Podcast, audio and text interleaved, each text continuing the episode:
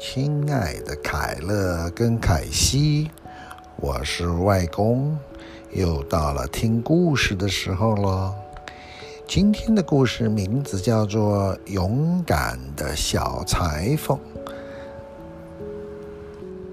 裁缝就是那做衣服的人，叫做裁缝。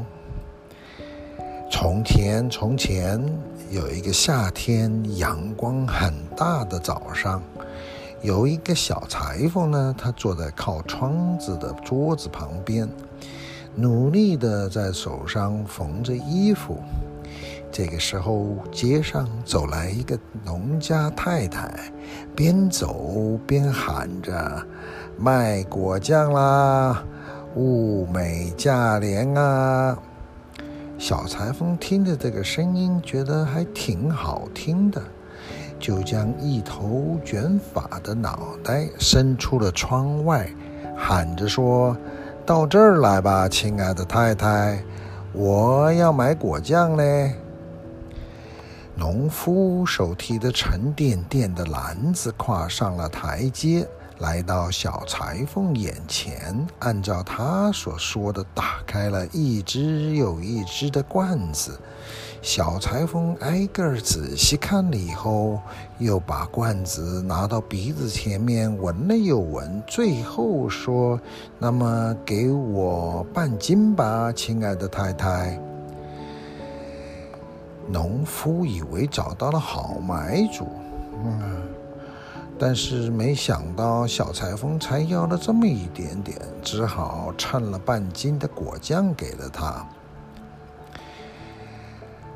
小裁缝从柜子里面拿出了一片面包，切了一片下来，把果酱涂在上面，心里面想着：“嗯，一定很好吃。”然后呢，不过他说：“我得先把这一件背心衣服做好了再吃。”于是，小裁缝把涂了果酱的面包放在旁边，继续缝起衣服来，心里面觉得很愉快。这个时候啊，果酱的香味呢，招引了来一群在墙上的苍蝇，它们纷纷的飞到面包上面，要吃一下这美味的佳肴。小裁缝一看，就说。拿你们的份呢？怎么来吃我的面包嘞？苍蝇们才不理他，说了什么，怎么都不肯走。于是落在面包上的苍蝇越来越多了。这一下子，小裁缝可真生气了，火冒三丈的随手拿起了一条毛巾，朝着苍蝇狠命地打了下去。这一下打死了整整七只苍蝇。有的连腿都被打飞了。小裁缝对自己说：“嘿，你还真了不起，嗯，觉得自己很勇敢。我觉得全城的人都应该知道这个壮举。”说完了，小裁缝风风火火地为自己裁剪了一条腰带。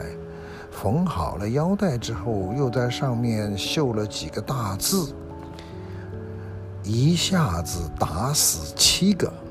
嘿嘿，小裁缝觉得好高兴啊！他觉得说：“嗯，我要让全世界的人都知道。”说到这儿呢，他心里面激动起来。于是，小裁缝就把腰带绑在腰里，打算出去走一走。在他看来啊，他这么英勇无勇敢，留在这小小的这个店里面缝衣服就大材小用了。动身前之前，他四找四处找了一下，看看要带一些什么东西。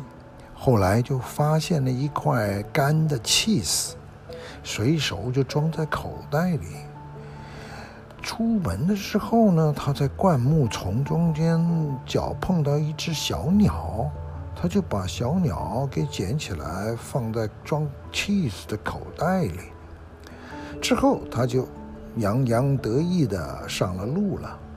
由于个子很小，他就走起来很快，也不觉得累。走着走着，来到一座大山。小裁缝走到了山顶，看到一个力大无穷的巨人坐在那儿。小裁缝走到巨人前面，跟他打招呼。他说：“你好啊，你坐在这里在看风景是吧？我呢，正要去闯闯世界呀。怎么样？有没有想跟我一块儿去闯闯世界呢？”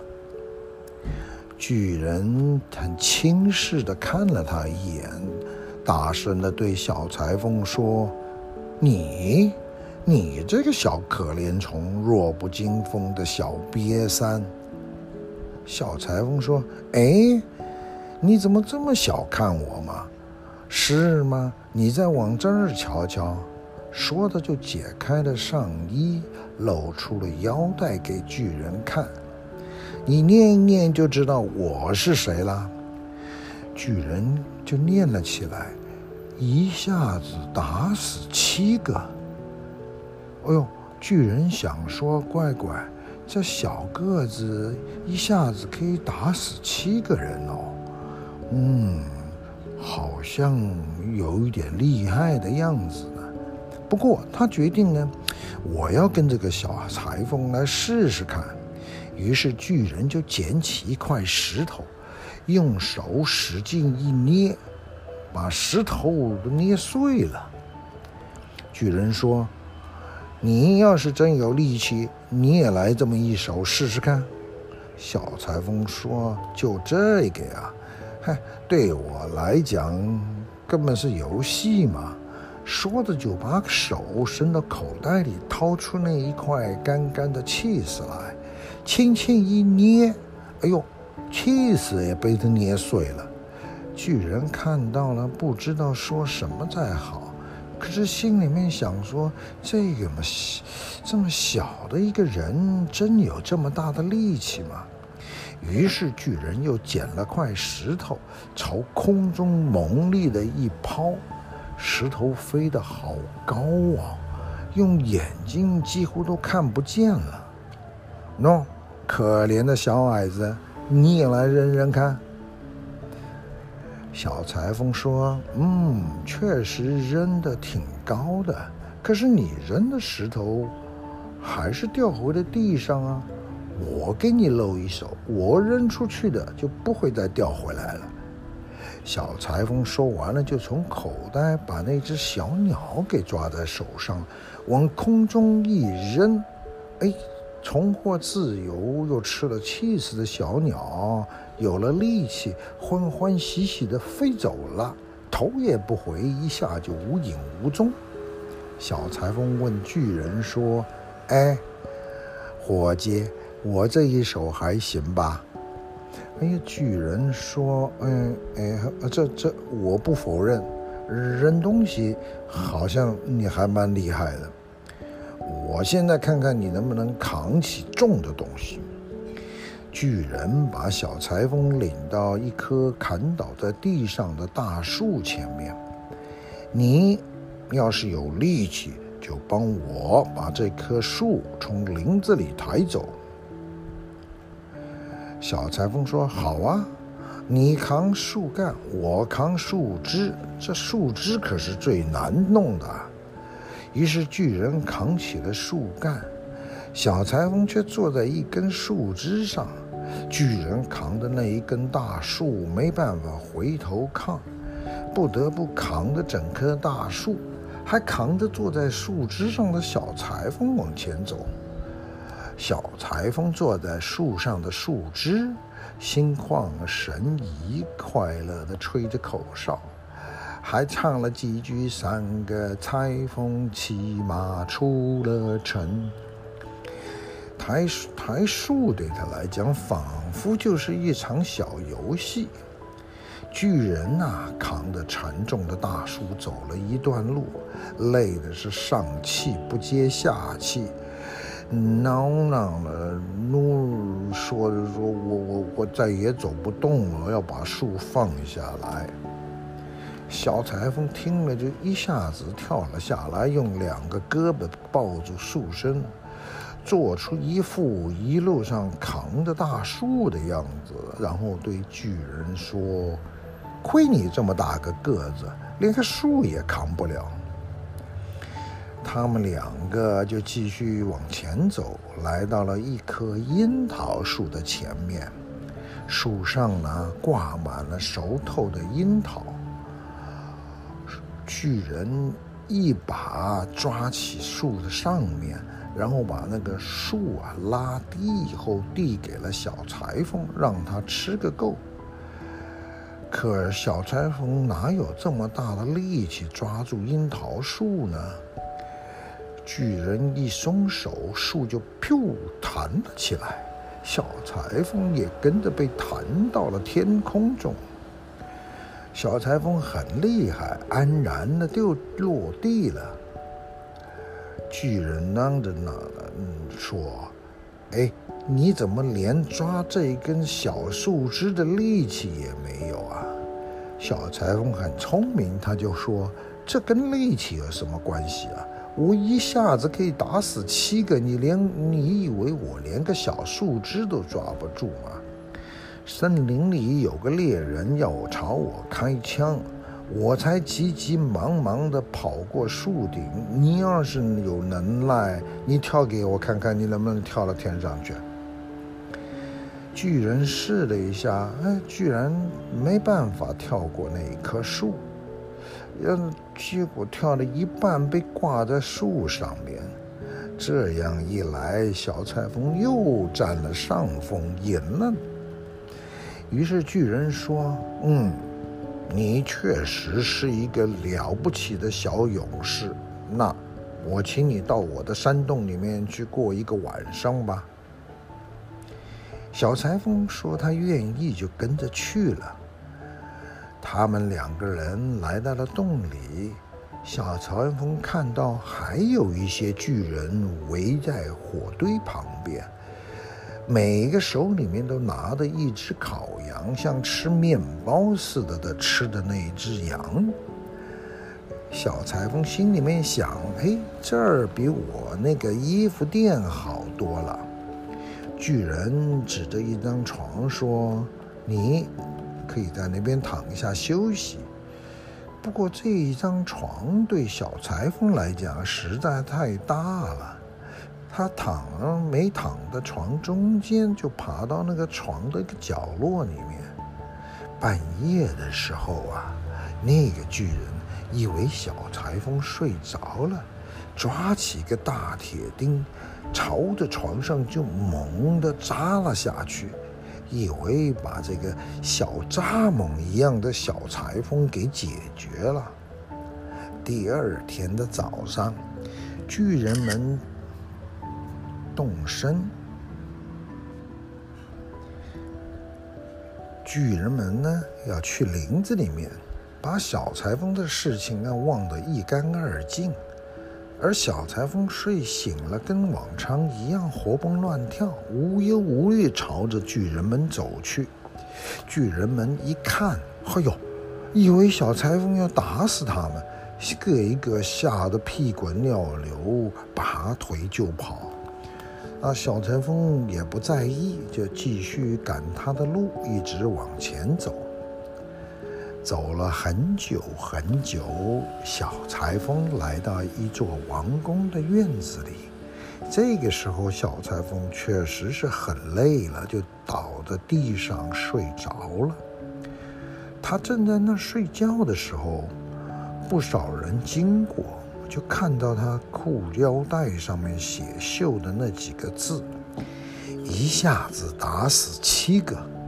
哎呦，这些人心里想，这一定是位了不起的英雄啊！哎，这个时候他来到这儿干什么呢？这些人就赶快跑去跟国王禀报，说啊。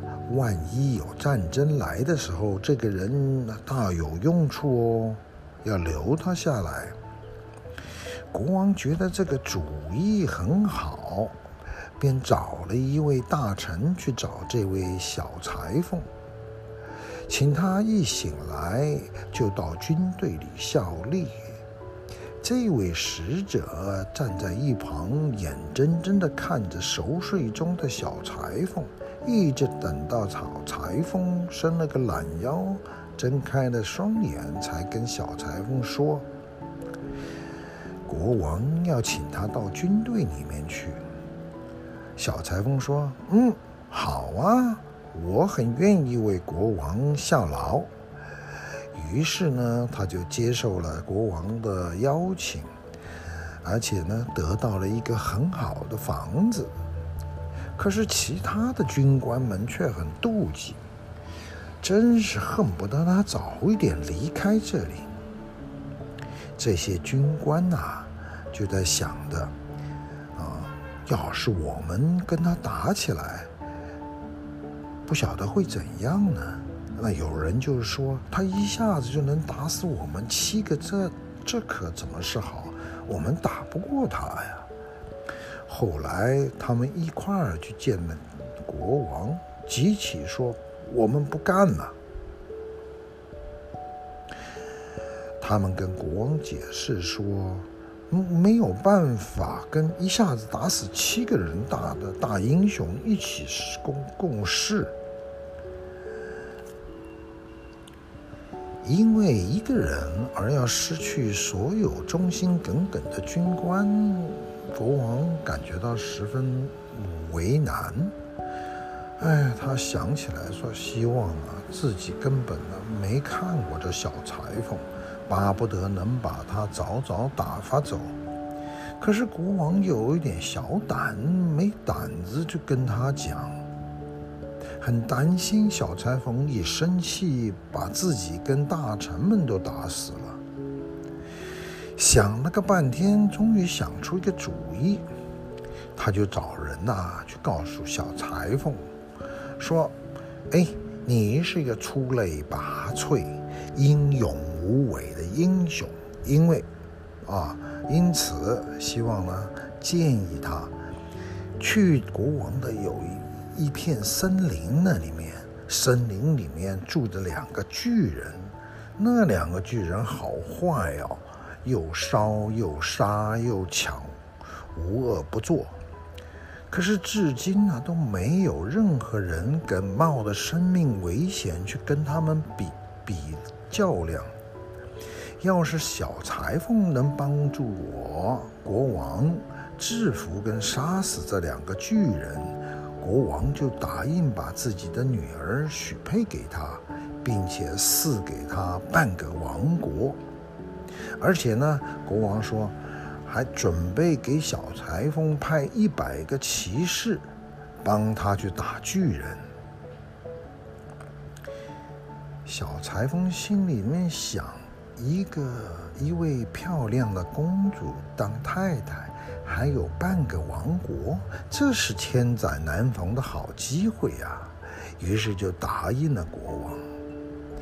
但是他说：“我不需要一百个骑士，啊，我一个英雄，一个人一下子就可以打死七个，那两个怎么会是我的对手呢？”小裁缝出发了，但是后面还是跟着一百个士兵。他们来到了森林前，小裁缝对这些骑士说：“你们就在这儿等我，我一个人去收拾那两个家伙。”说完呢，小裁缝就一个人跑到了树林里面，一边走一边东张西望。没多久，就发现两个巨人，他们俩躺在大树下，正在睡觉呢。打着呼像打雷一样，树枝都被震得抖啊抖的。小裁缝把两个口袋都装满了石头，然后就爬到树上。爬到一半的时候呢，他悄悄地攀上了一根树枝，树枝的下面就是那两个睡得熟得不得了、打呼的巨人的脑袋。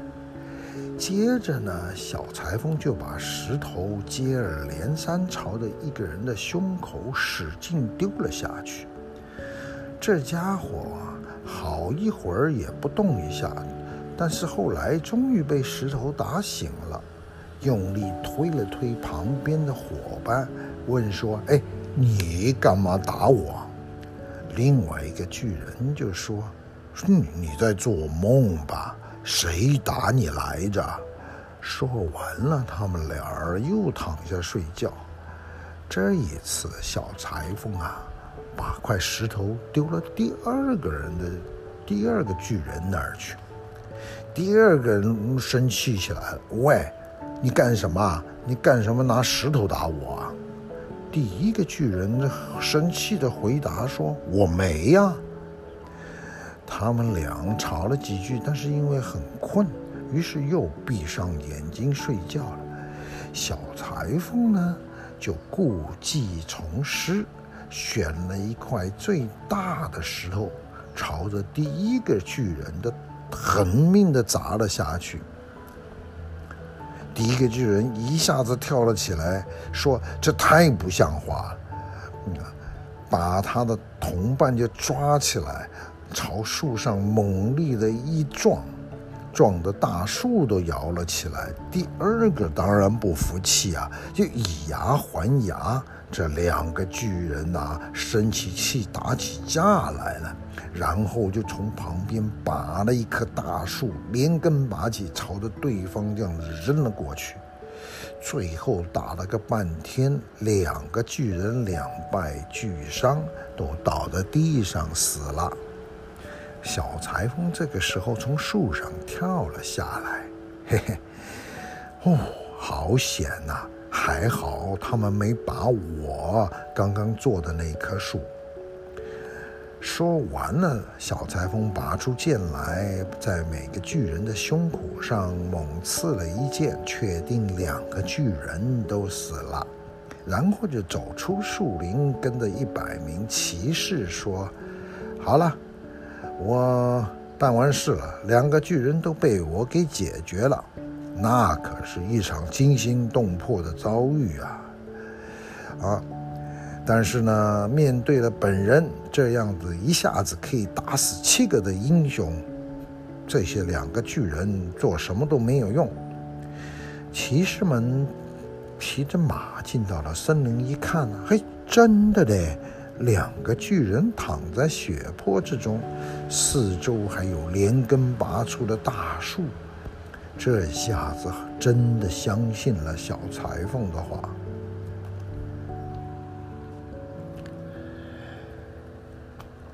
勇敢的小裁缝去见了国王，告诉他：“国王，你要信守承诺，把女儿和半个王国给我。”他们的婚礼隆重举行了，可是呢，国王心里面不高兴。不过，小裁缝还是顺利的当上了半个王国的国王。不久，皇后有一天在梦里，的不是在夜里，听见丈夫在说梦话。小裁缝呢，在梦中大声的嘟囔：“徒弟。”快点把这个背心给我缝好，再把裤子补一补，要不然我就让你的脑袋尝尝我这把尺子的厉害。这一下，公主弄清楚了她的丈夫是什么出身。第二天，公主就跑去对国王大发牢骚，抱怨国王给她选择的丈夫不过是一个下贱的裁缝。